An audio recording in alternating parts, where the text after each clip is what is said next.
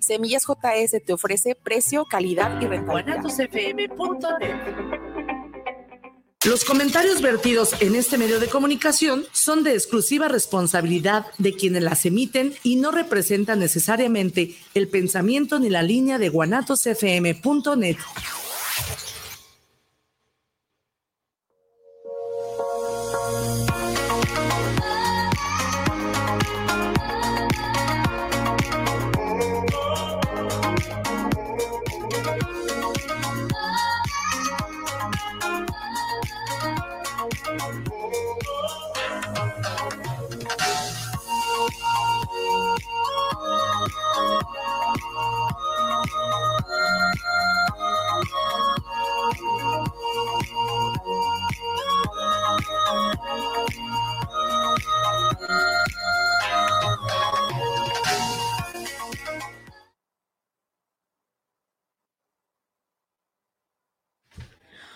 Hola, ¿qué tal? Muy buenas tardes. Bienvenidos a la quinta emisión de su programa Desde Cero, tres generaciones, tres perspectivas del colectivo Papalotl, un colectivo que nos dedicamos a apoyar y dar eh, acompañamiento a mujeres con cáncer y sus familias. ¿Cómo estás, Juan Carlos? Buenas tardes. Buenas tardes, ¿cómo te va? Eh, pues todos aquí muy, muy contentos y bueno, con las noticias del día y con el clima y con todo lo que, lo que tenemos que platicar, pues vamos a empezar este programa de Papalotl. Muy bien, pues el tema de hoy, Día Internacional de la Mujer con Discapacidad. Vamos a hablar de lo que es la discapacidad, cuáles son los tipos de discapacidad que existen, algunas definiciones y algunas cifras que por ahí encontramos a través del INEGI. Y tendremos eh, a la maestra Marianita Ron, quien es una activista y luchadora de los derechos de las personas con discapacidad. Así es, pues estamos este, iniciando el programa, hay mucho que hablar sobre ese tema. Eh, yo he sido sensible a la, discapacidad visual porque hubo un tiempo que prácticamente no vi nada. Si una persona estaba a 40 centímetros míos y no hablaba, no sabía quién era. Y este, pues créanme que la vida cuando no ves y después vuelves a ver o cuando no viste y luego dejas de ver, toma una diferencia absoluta. Así es, y platícanos cómo fue eso, por qué te sucedió eso. Bueno, yo padecí catarata, pero mi operación tuvo que irse posponiendo por diferentes causas hasta que llegué a estar prácticamente ciego, ya no podía manejar, ya no podía este, ni subirme a los camiones porque tú ves que viene un monstruo, lo oyes más bien, y ya cuando llega esa mancha gigante, pues no sabes qué número es, entonces pues pides la parada, siempre todos con su bastón están pidiendo los, los invidentes, y se para el camión, y entonces yo me acercaba este, como a 20 centímetros de un letrerote que traen a un lado, y ya sabía entonces qué, qué camión era, pero si no era, pues le decía que se fuera, y obviamente el chofer con el, con el freno me hacía unos, sonidos, insultantes. Muy padres. Exactamente. Por poner un ejemplo, ¿no? De miles. Un día quise cruzar la avenida Washington porque iba a apagar la luz. Tomé mi camión, me bajé y cuando me paré en la, en la banqueta para cruzarla, para ir a la sucursal de la, de la compañía de luz ahí en Venezuela, pues caí en la cuenta de que yo no veía si venían los coches. Wow. Y dije, bueno, a lo mejor los puedo ir porque tenía buen oído todavía entonces. Pero luego dije, bueno, hay coches ya tan perfectos que ya no hacen ningún ruido. Entonces dije, bueno, pues dije, pues mi mamá me dijo que me santiguara, me santigué y cuando no oí nada, me pasé corriendo y llegué a la mitad. Me, llegué al camellón y en el camellón dije, pues ahora estoy peor porque ni para atrás ni para adelante. Wow. Y bueno, me tropecé miles de veces, me casi me rompo una pierna con, un, con unos como boleardos que había, pero de concreto, porque no se veían, pues eran, para mí eran invisibles. Invisibles. Y un día me acuerdo perfectamente antes de eso, yo fui al supermercado que está en Plaza Arboledas y me fijé que estaba donde ponen la manguera de seguridad para los bomberos, estaba arriba, no, estaba en el suelo. En la raíz de piso, como dicen. No estaba a raíz de piso, estaba a medias, como unos 50 centímetros para arriba.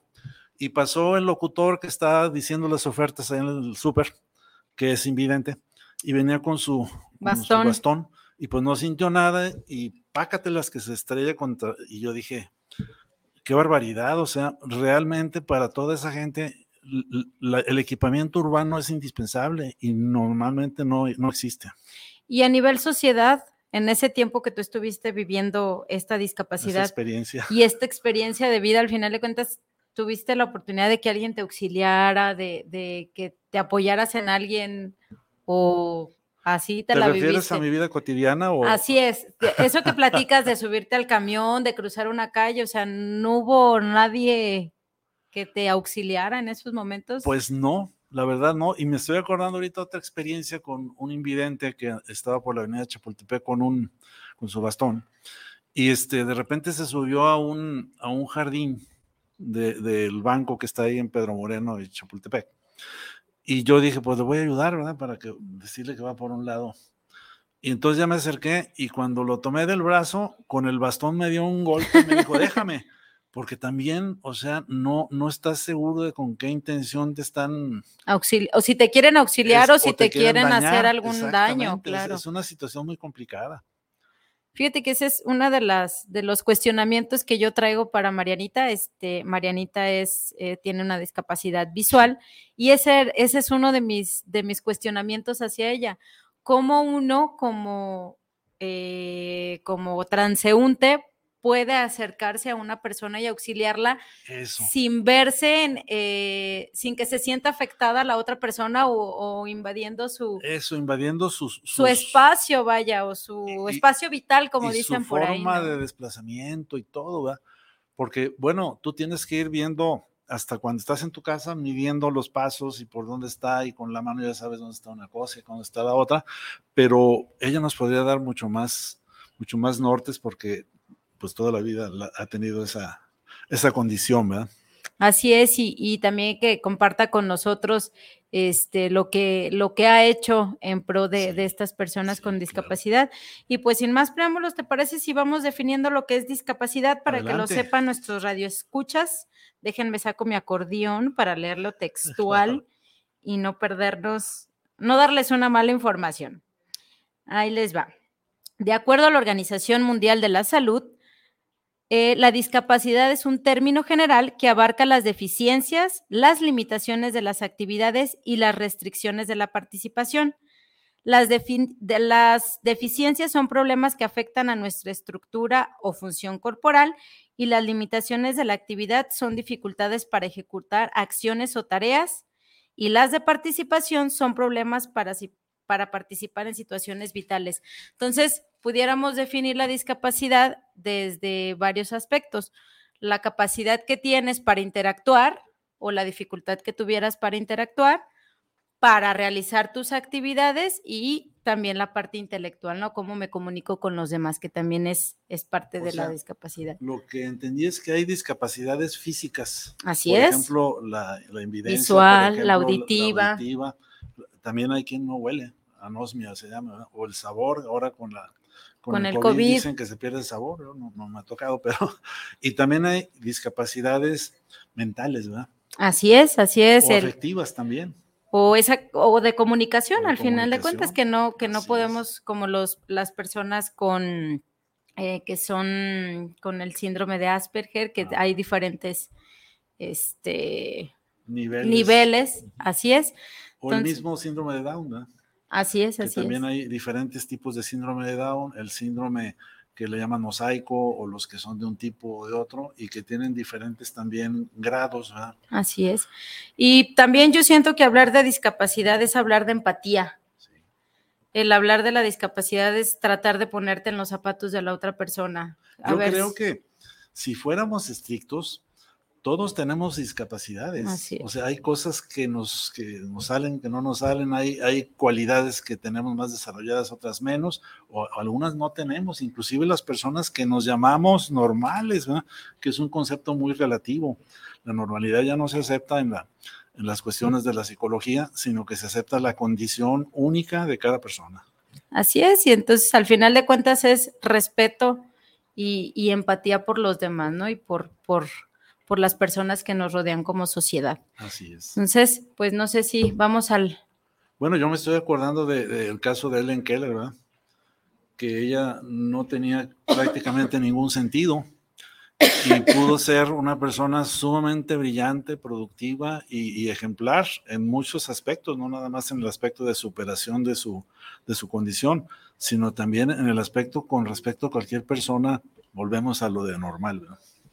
Sí, y ahorita que comente esa parte es cómo lo aborda la familia, ¿no?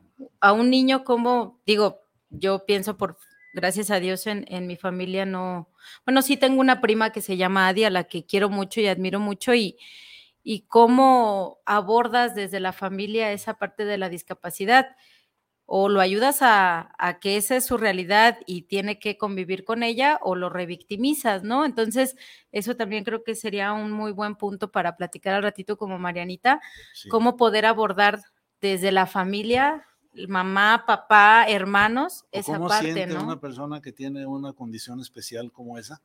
¿Cómo siente, cómo lo trata la gente? Así es. Porque nosotros somos, me refiero como sociedad, como que acomodamos a la gente en roles. Y los roles, pues a veces son crueles, ¿verdad? Porque dices, ah, no, es que tú eres así, entonces tu rol es este. No, los límites de la persona son infinitos. Así es. Entonces, eso hablamos de una sociedad incluyente, ¿no? que no se revictimice a, las, a las personas con discapacidad, sino que las incluyamos como parte del entorno en el que vivimos, al final de cuentas. Así es, porque su condición para cada quien es única, con sus cualidades, defectos y discapacidades y capacidades. Entonces, una persona que etiquetamos como discapacitada, pues no lo es, tiene muchas otras capacidades que a lo mejor esa es la que más ha tenido que, batallar con ella. Yo tuve un hermano de condición especial, ya murió desgraciadamente, pero lo quisimos mucho y él pues tuvo una vida muy plena, o sea, en el sentido de que si encuentra el camino, si encuentra los lugares, si encuentra la estrategia para vivir su vida, y en eso sí le ayudamos mucho, como tú dices, la familia o le ayudamos mucho la sociedad misma, pues puede tener las mismas felicidades, puede tener los mismos este, aspiraciones, puede tener las mismas vidas, la vida que tiene cualquier otra persona. Enamorarse, estudiar, crear proyectos y ser exitoso, claro. Trabajar, porque muchas veces como que yo conozco el caso de un chico con, con síndrome de Down y él, este, como que la familia misma lo, de repente lo, lo, ubica y le dice, no, pues tú estudiar, pues no, no mucho, entonces tú nada más aquí en la casa te quedas y no, las potencialidades tienen que desarrollarse.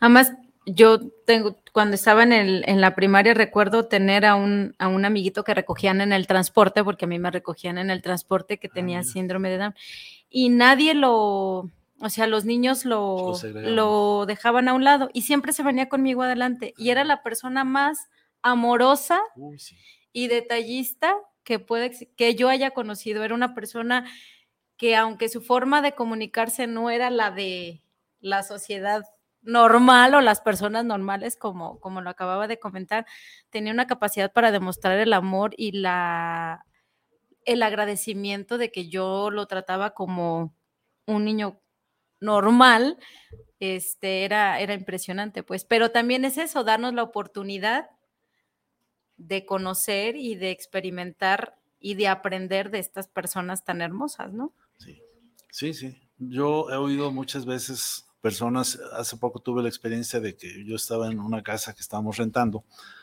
y llegaron unos clientes con un niño con síndrome de Down, curiosamente una psicóloga. Y entonces, este, pues yo veía cómo, cómo de repente, a ver, toma el celular y entretente con él para que no estuviera y no participara. Y llevó un relojito, llevaba un relojito muy chistoso. Y de repente, este, cuando se fueron, yo me encontré el relojito de colores, así muy padre. Y entonces, este, yo les hablé por teléfono, eso fue hace como unos tres meses. Y les dije, oigan, aquí me encontré un reloj que yo creo que es de su hijo. Ah, sí, de mi hijito, dice él. Este, un día que andemos por ahí pasamos por él.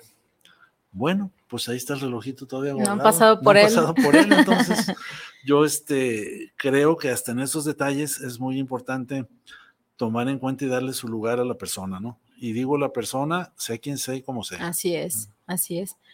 Pues si no tienes inconveniente, nos vamos al primer corte. Sí, adelante, ¿cómo no? Nos vamos al, al corte y regresamos con algunas definiciones de discapacidad y abordaremos el tema de la discapacidad desde el cáncer de mama y cómo podemos hacer una detección oportuna del cáncer en estas mujeres. Regresamos.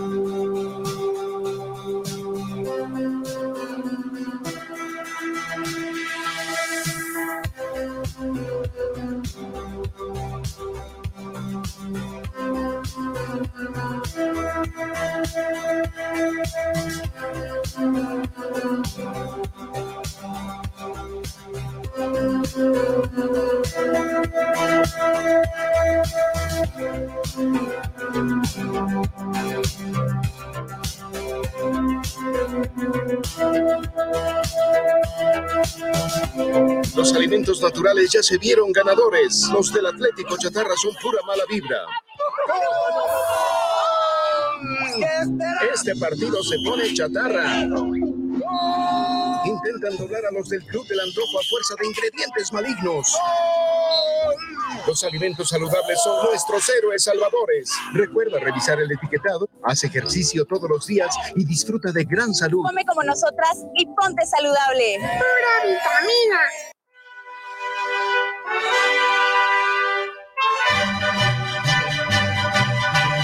Para un buen despertar con un buen ánimo, venga y disfrute de un sabroso plato de menudo en Menudería Petrita, que desde 1950 está a sus órdenes para aliviar esa resaca cruel. Simplemente un buen menudo y una gran variedad de gorditas y tacos de guisado con tortillas recién hechecitas. No lo dude y véngase al mercado de San Antonio. Lo espera el buen Chavo y familia. Estamos ubicados en calle Rayón entre Lázaro Pérez y Fermín Riestra, local 98. O haz tus pedidos al WhatsApp 3318 65 73 93. Y recuerda, te esperamos en Menudería Petrita. ¿Sabes qué, Marcelino? ¿Qué tienes? Ando muy crudo, Marcelino. Semillas JS, empresa dedicada al mejoramiento genético para ayudar al productor y al campo mexicano, ofrece una amplia variedad de semillas híbridas para siembra de maíz. Contamos con híbridos especialmente para forraje y para trilla de grano blanco y amarillo, e híbridos para cosecha de hoja, para tamal y también híbridos eloteros. Semillas JS se adapta perfectamente a siglos de temporal de lluvia y a terrenos con sistema de riego. Puede ser sembrados a altitudes que van desde 0 hasta 2.800 metros sobre el nivel del mar. También ofrecemos asesorías sin ningún costo en la compra de nuestros híbridos. Contáctanos a nuestros teléfonos 3334 6653 11 y 3326 76 98 29. Semillas JS te ofrece precio, calidad y rentabilidad.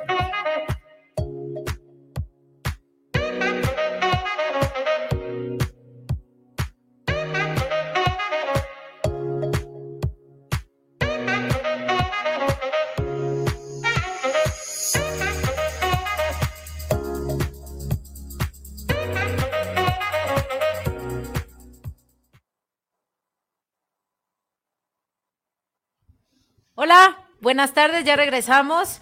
Por fin el tráfico permitió que llegara Gerardo. ¿Cómo estás? Todavía sin aire. No, sí, ya aquí andamos. Buenas tardes. Eh, eh, Juan Carlos, eh, Michelle, buenas tardes. Efectivamente, eh, ya ni digo cómo está la ciudad de Guadalajara, de cabeza, y de ahí para lo que le sigue. Sí, de hecho también, este, mi papá viene por ahí con Marianita, fue a recogerla a su casa y igual están atoradísimos en el tráfico, pero en cuanto lleguen compartimos con ella su experiencia. Venía escuchándolos, este, escuché el inicio del programa y escuchaba de eh, que tuviste cuando, sí, efectivamente, cuando tuviste ¿Tú te problemas acuerdas con de- la vista Sí, sí. y venía escuchando las anécdotas y la discapacidad o cómo es eh, una situación, pues definitivamente que no se la deseamos a nadie, pero desafortunadamente pues hay mucha gente que vive de esa manera o le llaman también de capacidades diferentes, ¿no? El término. Y pues son diferentes partes del, del cuerpo, diferentes eh, circunstancias y situaciones las que se tienen. Y sí, me acordé efectivamente, Juan Carlos, de, de cuando padeciste de la, de la vista. A ti te tocó, sí. te Sí, tocó algún efectivamente.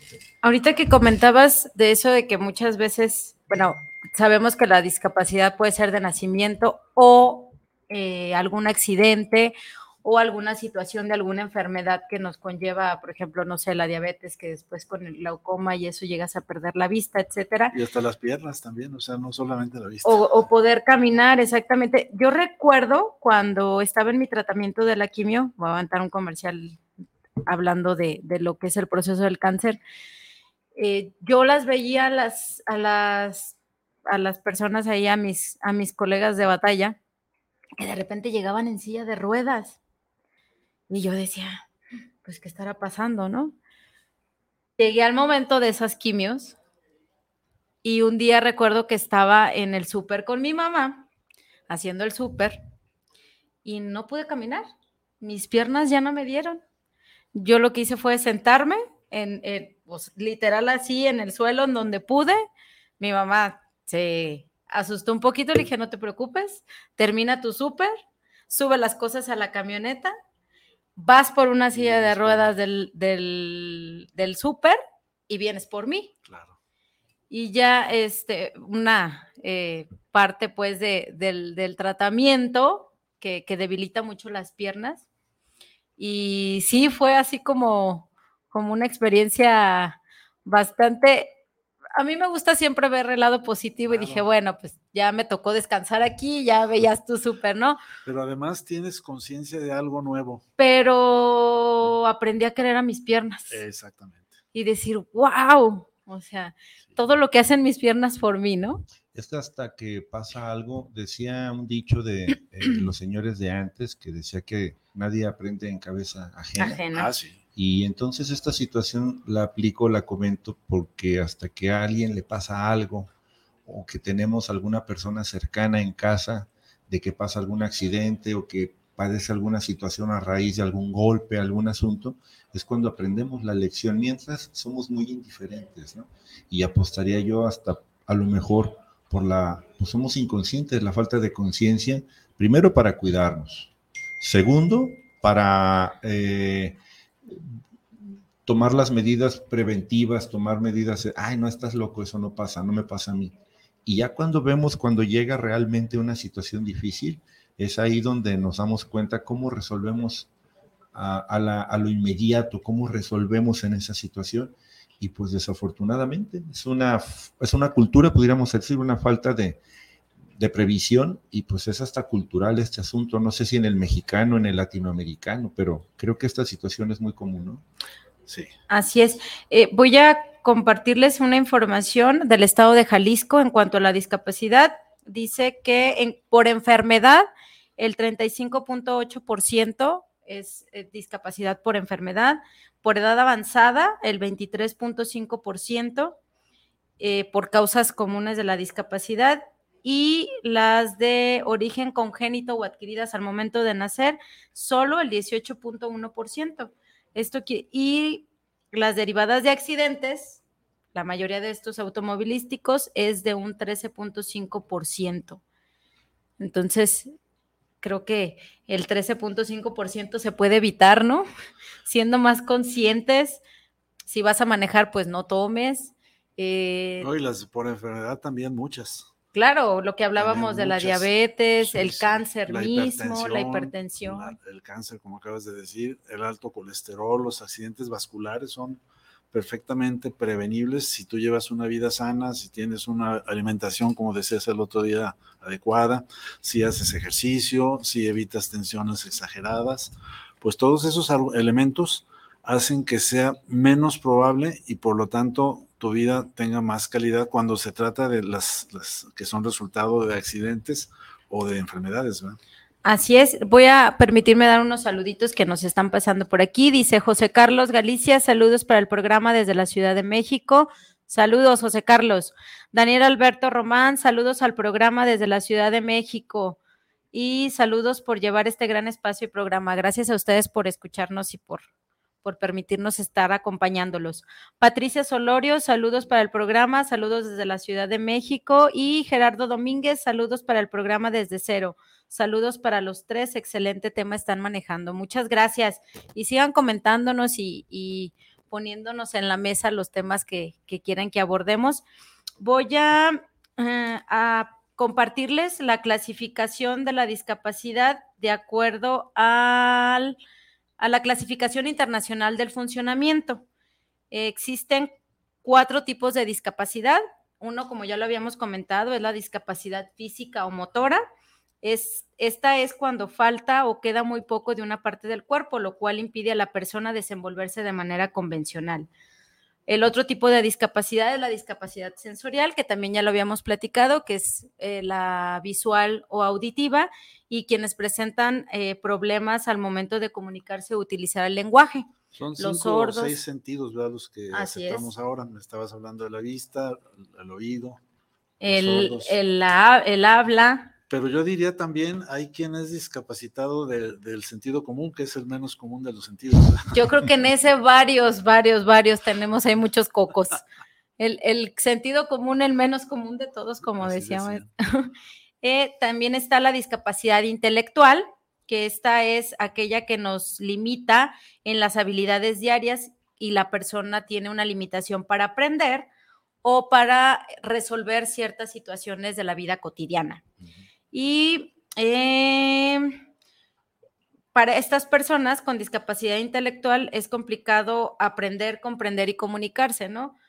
Eh, es irreversible, obviamente es, esta discapacidad es una discapacidad con la que van a vivir el resto de su vida. Así es, y, y, es un impacto, como lo decíamos hace un momento, que no solo sufre la persona que tiene la discapacidad, sino también su entorno familiar. Y por último, la discapacidad psíquica, que es aquella en que está directamente relacionada con el comportamiento del individuo y eh, aquí tiene que ver con enfermedades mentales como depresión, esquizofrenia, bipolaridad, trastornos de pánico, trastornos eh, síndrome orgánico, autismo y el síndrome de Asperger. Bueno, y en la parte que acabas de comentar de la psíquica, también hay otro tipo de discapacidades que ya son más comunes y muy poco detectables. Por ejemplo, todas las, del lenguaje, la fascia, la, dislexia, etcétera, etcétera. Este, y también todas aquellas que, significan el déficit de atención, que dicen, es que es un niño muy inquieto, es un pingo, no, deja, no está quieto. Bueno, es que en realidad lo que pasa es que tiene una, una no diríamos discapacidad, sino condición especial. A mí me gusta más hablar de condiciones que, ponerle ya como la etiqueta. No capacidad, capacidades, todos tenemos capacidades y no capacidades, pero como bien decía al principio Gerardo, pues se tiende a decir eh, capacidades especiales, ¿verdad? O condiciones especiales. Escuchaba ahorita que venía precisamente que más de alguno que nos decimos eh, con todas las capacidades somos discapacitados en algo y tienes toda la razón, Juan Carlos efectivamente, eh, yo, yo en lo personal, por ejemplo, pues padezco de la vista también desde, desde niño. Y, bueno, pues ahora sí que pues, la perfección no, no existe, no cabe en ninguna persona, en, ningún ser humano. Sin embargo, reitero, es una situación de la cual pues no tomamos conciencia. Oh, así es, eh, me están diciendo, creo que por ahí tenemos, siguen atorados y creo que vamos a enlazar a, a Mariana, no sé si esto sea correcto o le seguimos con el tema. ¿Intentamos? ¿Le intentamos o...? ¿Por qué no mandamos mejor a un corte en lo que nos conectamos con, con Mariana y vemos el asunto técnico? Oh, ok, perfecto. Vamos a un corte y regresamos.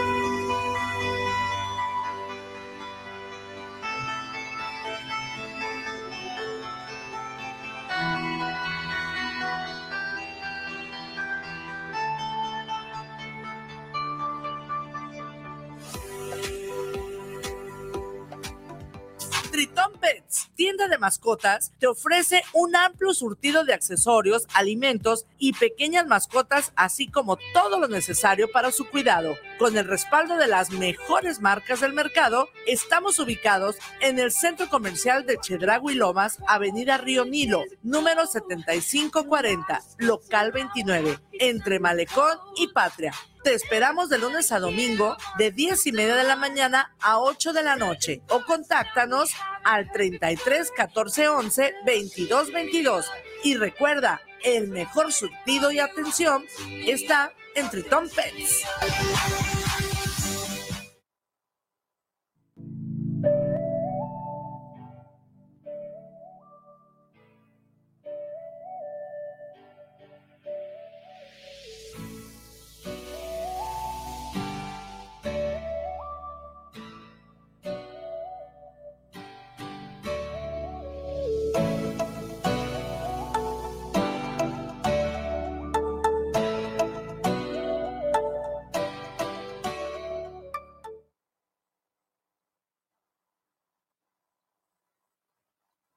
Pues ya regresamos a su programa desde cero del colectivo Papalotul, un colectivo que apoyamos y damos acompañamiento a mujeres con cáncer de mama y sus familias. Pues bien, parece que ya está por ahí Mariana. Mariana, ¿nos escuchas? Sí, claro que sí, aquí estoy. Hola, pues un gusto que nos acompañes, aunque sea digo, las circunstancias del tráfico no te permitieron estar aquí, pero esperamos que llegues y este, pues vamos avanzándole. ¿Cómo estás, Mariana? Muy bien, pues aquí atorada en el tráfico, pero ya espero llegar pronto con ustedes para estarlos acompañando en, en persona. Muy bien, les comparto, Mariana es licenciada en Psicología por el ITESO, tiene una maestría en Derecho Electoral, doctorado en Políticas Públicas por el Instituto del Derecho y del Estado y tiene una maestría que está cursando actualmente en problemas de aprendizaje y es una activista de los derechos de las personas con discapacidad. Mariana, un gusto para nosotros que estés aquí. Quisiera empezar, si mis compañeros me lo permiten, que nos platiques eh, cuál ha sido tu, primero que nos digas cuál es tu discapacidad y cuáles han sido los retos que, que como mujer con discapacidad has enfrentado para lograr todos tus objetivos. Eres, eres una mujer de admirar. Sí, muchísimas gracias, Michelle. Pues bueno, tengo discapacidad visual, la adquirí hace 17 años y creo que los retos hasta el momento no he percibido mucha diferencia o una diferencia muy sutil entre un hombre y una mujer con discapacidad en lo personal. Pero al exterior sí he podido percatarme de que las mujeres con discapacidad tienen menos nivel académico, se encuentran más en sus casas, no tienen un trabajo estable. Entonces, en general, creo que las mujeres con discapacidad sí, sí viven más violencia de diferentes formas. ¿Alguna pregunta que tengan ustedes para Marianita? Ay, no lo entiendo. Mariana, yo te preguntaría primeramente cómo fue que adquiriste ese, esa condición. Sí, bueno, la discapacidad fue a causa de un tumor en el cerebro. Oprimió los nervios ópticos y ocasionó pues que perdiera la vista en su totalidad en ambos ojos. Ok.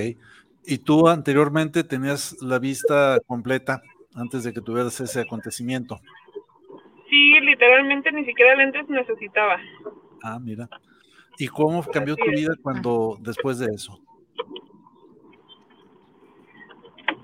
Pues sí es complejo porque las herramientas con las que contaba ya no te sirven. ¿En qué sentido? Yo ya sabía manejar una computadora con el ratón y el monitor. Esa información o ese conocimiento ya no me servía. Yo escribía con lapicera igual que todos, pues tampoco ese conocimiento ya no me servía. Yo leía con los ojos, ese conocimiento tampoco ya no me servía. Entonces había un montón de, de información o conocimientos que yo adquirí a lo largo de 15 años y pues prácticamente se tuvo que desechar ya no, ya no me era útil para mi día a día. ¿Y cómo superaste este reto, Mariana? ¿Qué, qué, ¿Cómo te reprogramaste? ¿Cómo, cómo fue ese proceso de, de apapachar y de reconocer a la nueva Mariana que, que estabas viviendo y que se quedaría contigo para siempre? Pues esa es la misma pregunta que yo me hago. es la misma pregunta que yo me hago. Creo que, que es parte como de la resiliencia que cada uno tiene, tal vez por su personalidad, por el ambiente en el que se desarrolla. Eh, pues yo siempre tengo una familia que siempre me ha apoyado Incluso aquí tengo nada de mi mamá, así que le mandaría saludos, pero está nada de mí. así que, así que, bueno, aquí saludos de mi madre. Pero sí, creo que cuenta bastante la familia, el que te estén apoyando, te echen porras, el que no te desanimen, el que te motiven. Y, y también un poco de que cuando yo estuve en este proceso de estar perdiendo la vida, iba a una escuela donde había otros niños, otras personas ciegas entonces, el verlo desarrollar su vida cotidiana, el estudiar, el trabajar, como que de repente me, se me empezó a dar como un ambiente muy natural de, bueno, es lo que sigue y es lo que sigue, o sea, no te lo, pues, no, nunca me lo cuestioné. Mariana, eh, seguimos en, esa parte de, la nueva Mariana. ¿Cuál fue lo más difícil para ti eh, al momento de, de, de, perder tu vista que te costó más trabajo adaptarte o esa parte de la resiliencia de tus cuestiones cotidianas, llamemos, eh, no sé, desde caminar, bañarte, comer, peinarte, etcétera, de tus actividades diarias? Pues mira, la verdad la peinada ni viendo se me daba. O sea, eso no lo extrañé mucho. No, no, yo nunca he sido muy buena para peinarme ni viendo, menos ahorita sin ver. Entonces eso no cambió mucho pero en sustancia creo que lo que más cambió fue, por ejemplo, el aprender a, a, moverme sola por la calle. Como vino hace rato estaba escuchando, la verdad sí es un reto enorme el salir todos los días y no solamente para la visual, sino para las otras discapacidades, el salir y enfrentarte a un servicio de transporte que la verdad deja mucho que decía a calles que son terribles, o sea, todo ese tipo de, de situaciones, la verdad para que una persona con discapacidad adquiera un nivel de independencia y autonomía, pues es todo un reto. Esa parte me costó bastante trabajo. Y yo creo que de las cosas que sí te puedo decir que bobamente y extraño, uno es manejar porque yo ya estaba aprendiendo o ya manejaba desde los 13, 14 años. Muy chiquita. Y, y esa parte de sentirme frustrada de, ay, yo quiero mi carro, ya no quiero depender de nadie, como que sí, a veces cala. Amaba yo los videojuegos, era una persona algo viciosa a mis 15 años a los videojuegos, y ahorita esa opción pues no se puede, aunque hay unos juegos de audio, pero no, o sea, lo visual es lo visual y aparte también jugaba básquetbol, que es una opción que ahorita ya no se me permite. Hay otros deportes, pero bueno, en, en concreto pudieran ser esos tres cosas. Ok. Mariana, buenas tardes. Te saluda Gerardo Rico. Primero, antes de iniciar mis preguntas contigo, pues primero felicitarte. Al menos en la voz eh, denotas mucho optimismo en la vida y, y, la verdad muchas, muchas felicidades por esa actitud. Y mi pregunta, precisamente luego de esto que nos has comentado, en el nuevo paradigma de tu vida, eh, pues eh, el proceso de adaptación, ¿cómo fue? ¿Cómo que nos platiques cómo se fue dando precisamente este, este proceso a tu nueva, a tu nueva realidad, perdón? Sí, pues como les comenté, este creo que el, el reto más grande fue el la autonomía en la movilidad en, en la calle, porque cada vez que sales, pues es un arriesgarte, porque tienes que pasar calles. Un día me acuerdo que salía del, salí del trabajo y un señor dio vuelta con el carro y atropelló mi bastón y digo, pues qué bueno que fue el bastón y, y no fui yo. Hace un año atropellaron a un amigo que tenía autismo, salió de su trabajo y un motociclista lo atropelló. O sea, son situaciones que te arriesgas todos los días. Y creo que una parte compleja, y todavía me pasó hace, mm, en el 2010, no, en el 2007, fue cuando quise retomar mi vida, ingresar a la prepa porque solo terminé la, la secundaria viendo. La verdad, en cuanto llegábamos a una preparatoria, por default era un no. No, no, no es que no sabemos cómo apoyarte, no es que aquí nadie se quería aventar el paquete. Hasta que encontré una prepa que me aceptó, dieron todas las facilidades, todas las herramientas. De ahí pues dije, bueno, hay que seguir a la universidad. Y fue lo mismo, fue en varias universidades me dijeron que no. El ITESO desde el inicio me dijo que sí, ahí me quedé, fue una experiencia, la verdad, maravillosa, que no la cambiaría por nada. Y los siguientes procesos académicos que he tenido han sido muy fáciles. Pero llegamos a la parte laboral. Otro en la parte laboral. Sí, porque cuando mandas tu currículum, nunca pones que tienes discapacidad, al igual que no pones que tienes que eres de la diversidad o que eres indígena, pues son se supone que temas irrelevantes para el puesto que vas a ocupar. Y llegas con tu bastón, con tu silla de ruedas y ni siquiera a veces te quieren hacer la entrevista, te la hacen muy desanimados y la típica, pues yo luego te marco. Eso luego te marco ya es, olvídate, ya nunca te van a llamar. Era lo, lo que comentábamos hace un momento, ¿no? De, de esa, lo que decía el maestro Juan Carlos, de que no es que seamos discapacitados, ¿no? Sino que tenemos habilidades y capacidades diferentes. Y lo decía Gerardo también muy puntualmente cuando, cuando retomamos del corte.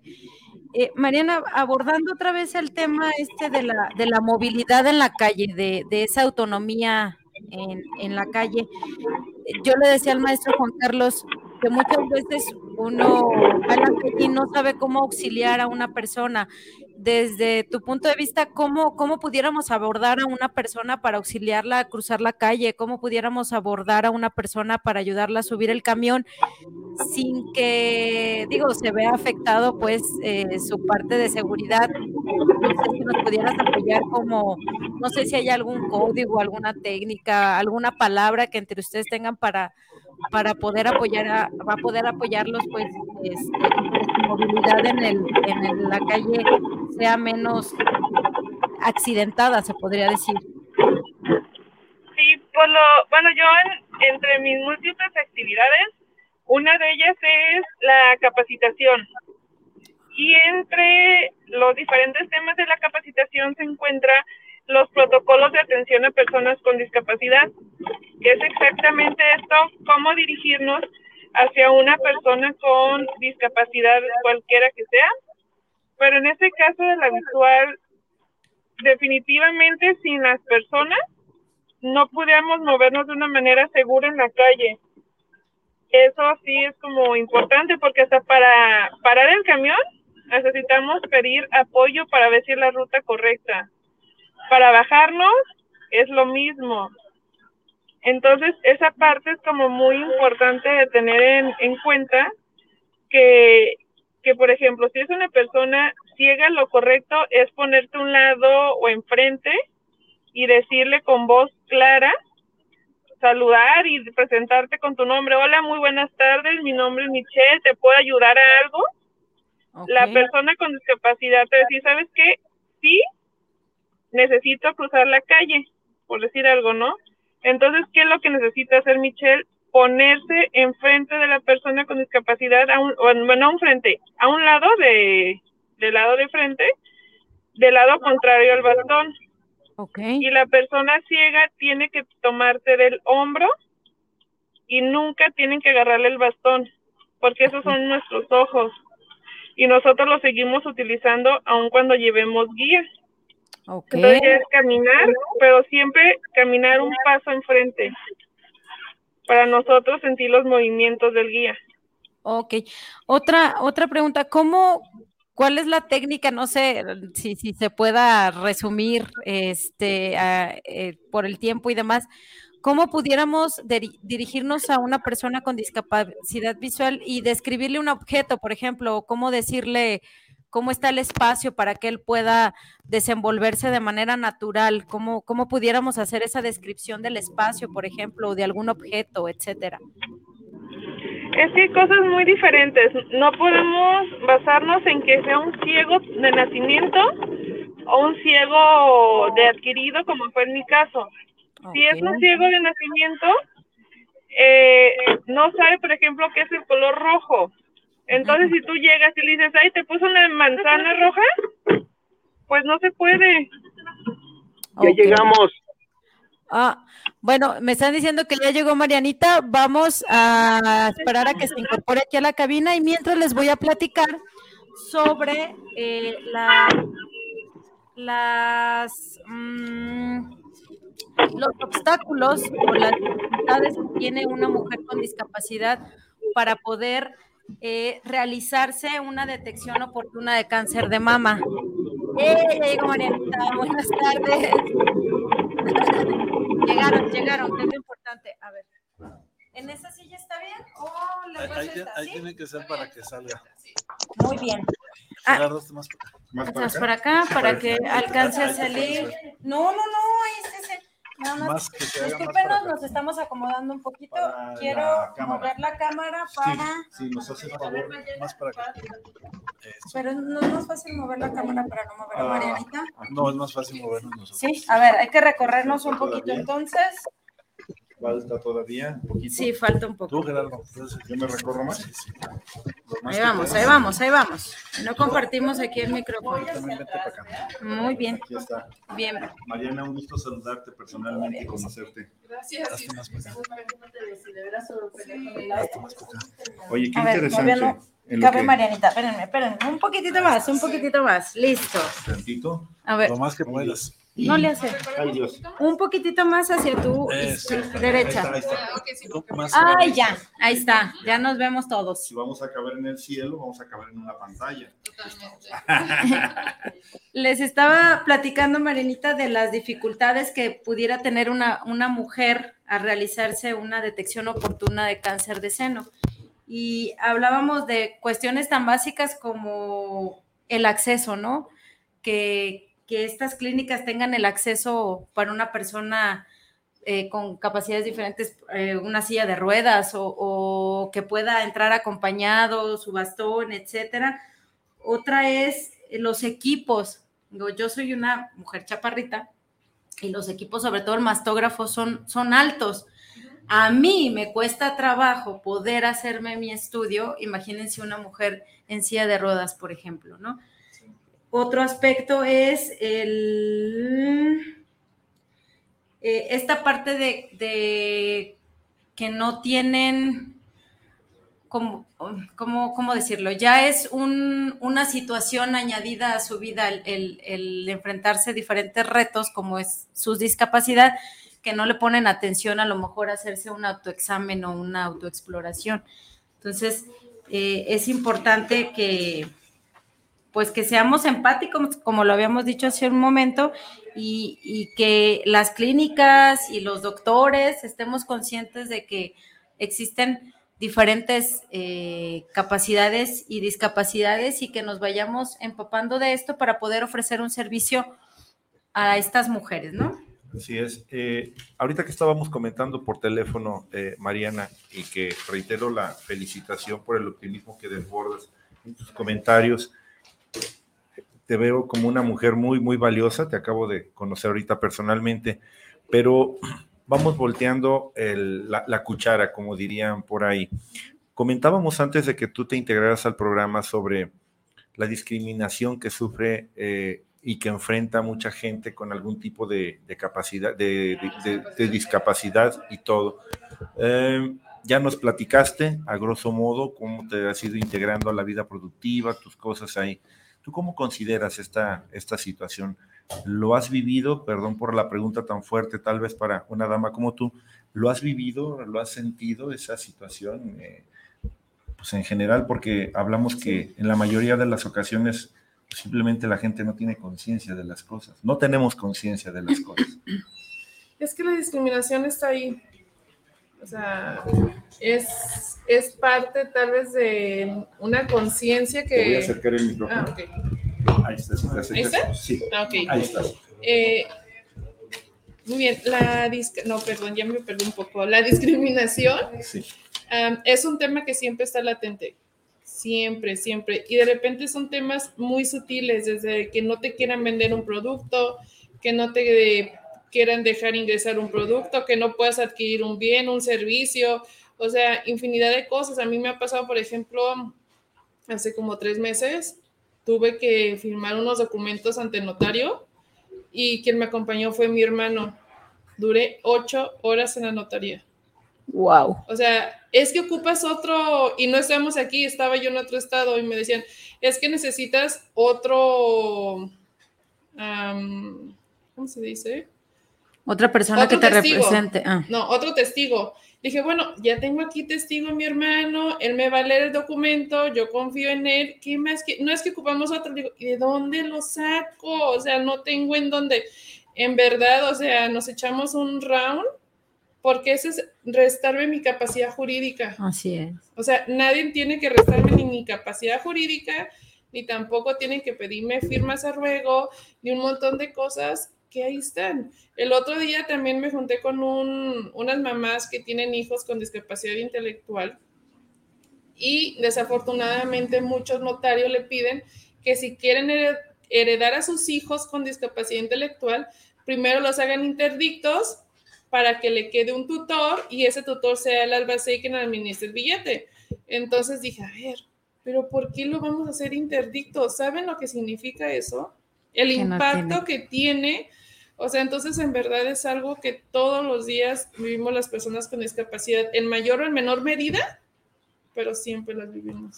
¿Y cuál, es- cuál es el, el- el aspecto legal de las leyes respecto a la discapacidad? ¿Qué nos podrías comentar sobre eso? Son hermosas.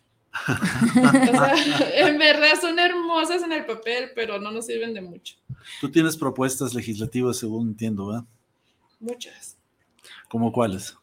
Ahorita, por ejemplo, creo que la propuesta más grande e impactante que se está haciendo, o la que se tiene que hacer, es una reforma al Código Electoral de Jalisco y al Código, no, no me acuerdo cuál, es, y la Ley General de Electoral también, esas dos. ¿Para qué? Pues para que haya personas con discapacidad en el Poder Legislativo. La, re- la- Ok. la- la representatividad, ¿verdad? Así es, porque siempre somos representados. subrepresentados. Eso. Ok. Sí, Yo sé que eres una luchadora incansable. pues me canso, pero es que bueno, ¿Qué, qué, qué ha hecho Mariana por, por las sí. por las personas con discapacidad, que nos platiques que desde tu, desde tu trinchera, qué es lo que has hecho, que nos compartas cuáles han sido tus luchas, pues es que han sido muchas. la que tú quieras compartir con nosotros. Es que son muchas y de diferentes tamaños, o sea, pueden ser muy pequeñitas, que sean individuales, o otras grandes como las que se están moviendo ahorita, que les comento que es el tema electoral. Pero, por ejemplo, una pequeñita que, que se acaba de hacer es una señora que tiene dos hijos con discapacidad y su economía es muy escasa. Entonces, mínimo es apoyarlos a que tengan el certificado de discapacidad, a que tengan los beneficios que esa tarjeta les da. Entonces, porque van a los servicios y venga mañana, venga pasado, venga, venga, o sea, los traen de repente como pelotitas. Entonces, el apoyarlos y el guiarles y todo eso, en verdad, llegas a cambiar vidas aunque sea en momentos, porque dices, bueno, ya tengo para comer, Ok. tengo para comer. Y mm, ay, ando un poquito mala de la, de la garganta, una disculpa. Eh, ¿Cuáles son los retos que se están enfrentando o que se enfrentan ahorita como sociedad y cómo no, bueno, más bien cuáles son los retos que existen ahorita y que nosotros como sociedad con pequeños cambios pudiéramos transformar estas discriminaciones? Algún ejemplo que nos puedas compartir, algo, esas acciones pequeñas que como sociedad pudiéramos hacer para hacer estos grandes cambios. Pues yo creo que es el compromiso y el dejar de vender piñas. porque todo el mundo vamos y bien animados, oigan, necesitamos por favor que le dé trabajos a personas con discapacidad, nosotros los capacitamos, bla, bla. Ay, qué padre, qué emocionante, claro que sí. Jamás nos llaman, jamás, nada. O sea, solamente nos dicen que sí como la canción, pero, no nunca cuándo. Entonces, ya estamos en verdad cansados de que nos vendan piñas, de que digan, ay, sí, nos den el avionazo, porque no se, no se ve materializado nada. Entonces creo, por ejemplo, que si los pequeños o grandes eh, comerciantes, sobre todo negocios, empresas, dieran trabajo a personas con discapacidad, porque hay personas en verdad en la calle con licenciaturas y sin empleo. Entonces eso sería un gran avance hacia el camino correcto. Has estudiado diversas carreras, eh, tienes un excelente currículum académico. Eh, me imagino la, inquietud, tus ganas de salir adelante. Eh, ¿Cómo ha sido esa, esa trayectoria en tu vida, ese capítulo en, tu vida? Mm, pues ha sido, la verdad, sencillo. O sea, ¿en qué aspecto? Lo más complejo yo creo que fue la preparatoria ya estando en la universidad fue fácil, solamente hice lo que me correspondía hacer como alumna. Terminé y dije, bueno, ya la licenciatura cualquiera la tiene, según yo, ¿verdad? Entonces dije, pues somos 10 mil alumnos, pues dije, como que somos un montón. Dije, bueno, pues me meteré a estudiar una, una maestría en Derecho Electoral. Se dio también muy fácil, no hubo ningún problema. Tuve que ir a hacer mi examen de admisión a la a la Ciudad de México. el doctorado también fue fácil, o sea, digamos que fácil en el sentido de que yo he estado haciendo lo que me corresponde hacer en cada momento, como alumna, así de fácil, porque en ningún momento me han negado esa parte de, de ajustes razonables, de adaptaciones, de todo lo demás, nunca lo han negado, entonces creo que si ellos están poniendo todo el empeño, pues yo también lo tengo que dar. Mariana, pues el tiempo premia y casi, casi tenemos que cerrar. Para mí ha sido un honor de verdad conocerte y escucharte. Eh, inyectas esa energía y esas eh, ganas de, hacer las cosas y que muchas veces las limitaciones las tenemos aquí en nuestra cabeza. Inyectas mucho optimismo. Sí, yo también este, soy Juan Carlos Ramírez, creo que no me presenté me ha gustado mucho escuchar lo que platicas, conocer tu historia y quisiera preguntarte si aceptarías en otro momento venir a platicar más porque nos faltó tiempo. Y me vengo con tres horas. De por favor. sí, claro que sí, con mucho gusto. Incluso el 3 de diciembre es el Día Internacional de la Discapacidad. El 12 de septiembre lo pusieron, eh, es el primer aniversario de la mujer con discapacidad, es nacional el otro es internacional, pero se me hizo una iniciativa muy padre porque en verdad, o sea, a mí no me ha tocado como ver mucha diferencia entre hombres y mujeres, pero las estadísticas y la realidad no mienten. Y la realidad es que las mujeres con discapacidad sí tienen menos servicios, menos educación, menos, menos, menos, menos de todo. Entonces creo que el que se reconozca y el que se empiece a visibilizar es importantísimo. Muchas gracias, pues nos despedimos. Eh, Juan Carlos Ramírez. Michelle Arenas, muchas gracias. Gracias, hasta la próxima. Un servidor, Gerardo Rico. Nos vemos para el próximo desde cero. Gracias, Mariana. Gracias.